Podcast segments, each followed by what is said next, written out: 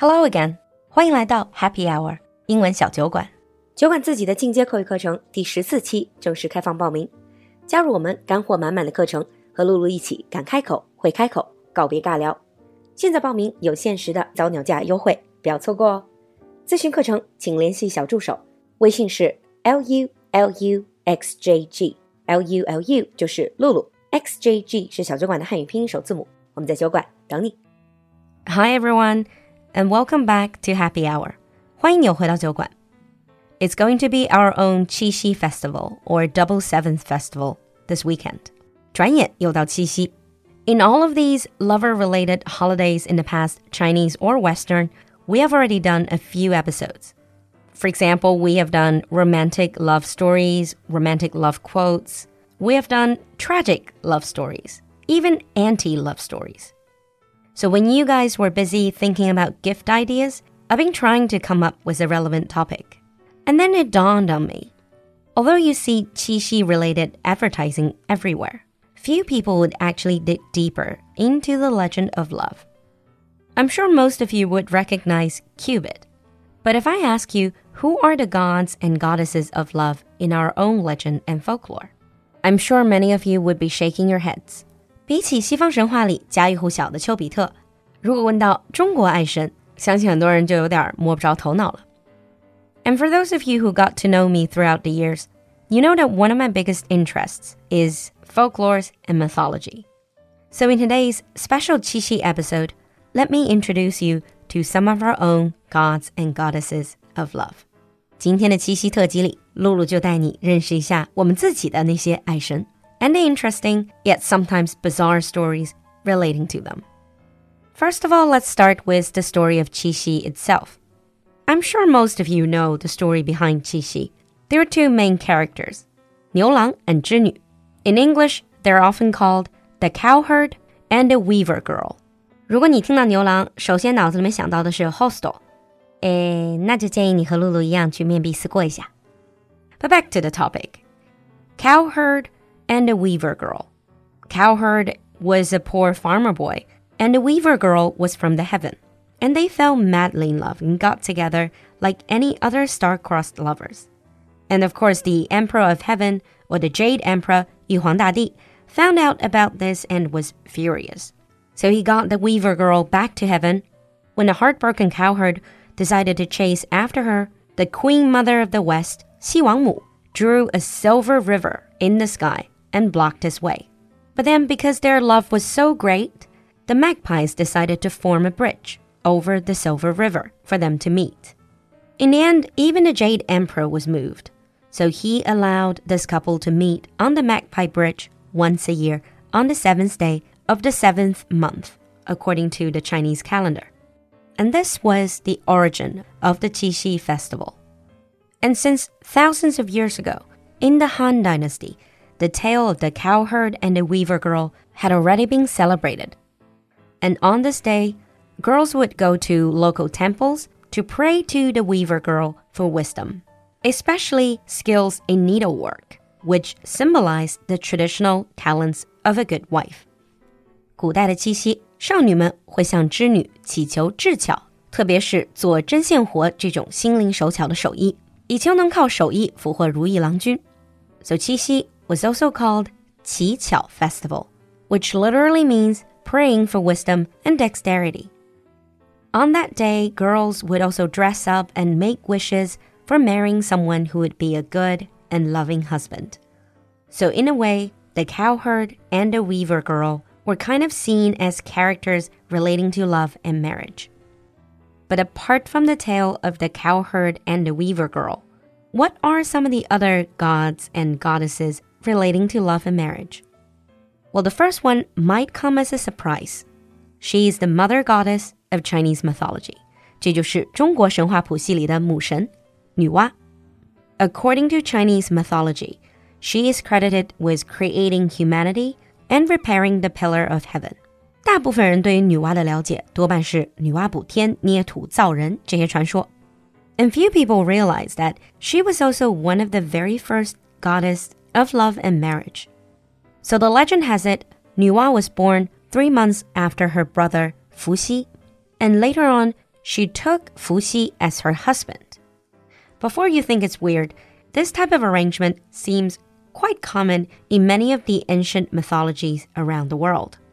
And because of this marriage to Fuxi, Nuwa is credited with inventing the idea of marriage. 因为女娲和伏羲之间的结合， 她也被视为是中国第一位爱神，因为她创建了婚姻制度，which allows men and women to get together and procreate. The second widely celebrated goddess of love is also Chinese goddess of the moon. 中国传说里第二位传统的爱神也是月神，又叫月光娘娘、太阴星主、月姑、月光菩萨，depending on your own local preferences. And before you ask, yes, usually Chang'e is seen as the goddess of the moon. There are many versions of her legends, but they all include some of the key elements. Hou Yi, the archer, an elixir of life, and the moon. 嫦娥奔月有很多不同的版本，but in the most popular versions, she took her husband's elixir of life. 她吃了丈夫后羿的仙丹，and then flew to the moon, becoming the goddess of the moon. It sounds like a pretty tragic story of separation. But for some reason, I guess it's the romantic notion of the moonlight. The goddess of the moon is often connected to the idea of romantic love. Ever since ancient times, Chinese couples have been exchanging sweet nothings and making commitment in the moonlight. 月神其实是一种非常常见的民间信仰。中国的古代男女热恋时也会时常在月下盟誓定情， 拜祷月神。Lovers that are apart from each other also would pray to the goddess of moon for their reunion. 可谓但愿人长久，千里共婵娟。If you don't like the moon goddess, how about an old man under the moon. 如果你不喜欢月光娘娘，我们还有月下老人。He is a god, or to be more precise, he is an immortal representing marriage and love in Chinese mythology. 月下老人严格意义上来说不是 god，而是 immortal 神仙。He appears at night and ties all predestined couples with a red silken thread. 他会把上天注定要在一起的恋人用一根凡人看不到的红丝线绑在一起，after which nothing can prevent their union. One of the earliest written laws about Yue Lao was in the Tang Dynasty. So this is the story. There was a young man named Wei Gu. Once he was passing the city of Songcheng, where he saw an old man leaning on his pack, reading a book in the moonlight. Amazed, Wei Gu walked up to him and asked what he was doing. The old man answered, I'm reading a book of marriage listing for who is going to marry whom. In my pack, I have red threads for tying the feet of husband and wife. Wei Gu was intrigued, so he asked out of curiosity, Who am I going to marry? Am I going to marry a girl from a rich family, from influential background? The old man took Wei Gu to a marketplace, where they saw a blind old beggar woman carrying a three year old little girl in her arms. So the old man said to Wei Gu, In 14 years, this little girl will grow up to be your wife. Wei Gu was furious. He shouted, How can I possibly marry this lowly beggar girl? But the old man said, Since you're predestined, you can't fight fate. Although Wei Gu didn't fully believe this old man, just to be on the safe side, he sent his servant to stab the little girl with a knife. His logic was if I kill this little girl, then there will be no chance of her growing up to be my wife. However, his servant missed and only managed to leave a scar on the girl's forehead. Fourteen years later, a local official gave Wei Gu his daughter in marriage. After they got married, Wei Gu found out, although this girl was beautiful, she had a very visible scar on her forehead. And it turned out that was the little beggar girl who was later adopted by the official. And it turns out you can't fight fate after all. 那听到这个故事的全貌，露露真的忍不住吐槽哎，How on earth is this a romantic story? So this man wanted to marry someone rich, decided to kill his predestined wife when she was only a three-year-old child. Later on, this baby killer ended up marrying her anyway, and they lived happily ever after? Are you being serious? I wish I understand the logic in that. But whether you like the story or not, the whole idea of predestined match was kind of a rebellion against the traditional idea of matching family background. 虽然故事是充满槽点，但月老传说里这种前世注定今世缘的认知态度，可以说是对一味讲究门当户对的观念，算是一种反叛和进步。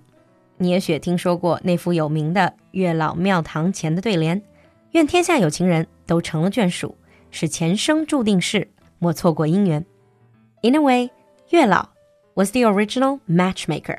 这也是为什么今天我们也会把为情侣牵线搭桥的人叫做月老。Another immortal duo that are believed to bless couples' union are the immortals of harmony and union, sometimes called the two gods of harmony and union.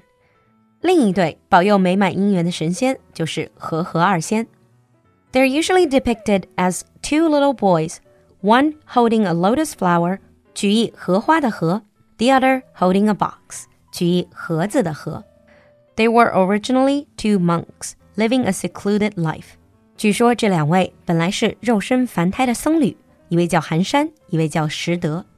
As immortals, they're usually associated with harmony and happiness, both in marriage and in friendship. So far, all of these gods, goddesses, immortals that we've talked about are to bless the union between a man and a woman. But do you know that in Chinese folklore, there was actually a folk god blessing the union between two men? 之前我们提到的都是保佑男女姻缘、夫妇和美的神和仙，但可能很少有人知道，在中国的传说里，有一个小众的民间神，他所保佑的却是另一种姻缘。This is 兔儿神, sometimes called the leveret spirit.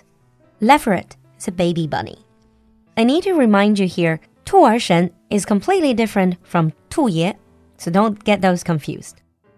Well, the leveret spirit, or the leveret god, is a folk god that manages love and relationship between homosexual people, especially gay men. The original folklore was documented in a book called What the Master Would Not Discuss. 他的故事在清朝袁枚的《子不语》里就有记载。So back in 17th century Fujian, a man named Hu Tianbao was in love with a young official, and he followed him around and tried to spy on him to see him naked. And when he was caught, he confessed his love to this official. The official was furious and had Hu Tianbao tortured and killed. But then he returned from death in the form of a baby bunny in a dream of a village elder. He demands local men build a temple to him where they can pray and burn incense in the interest of affairs between men. 传说中，因为自己不一样的取向而死去的胡天宝，死后变成了兔儿神，专司同志恋情。Now, this folklore was mainly in southern China, in the areas around Fujian. Nowadays, in pop culture, you might see them in certain stories or games. So, that ends today's stories about some of the interesting gods, goddesses, immortals, and spirits relating to love, relationship, and marriage in Chinese folklore. Have you heard of any other stories? Leave your comments in the comments section. We would love to know more stories from you. Happy Qixi, everyone! See you next time.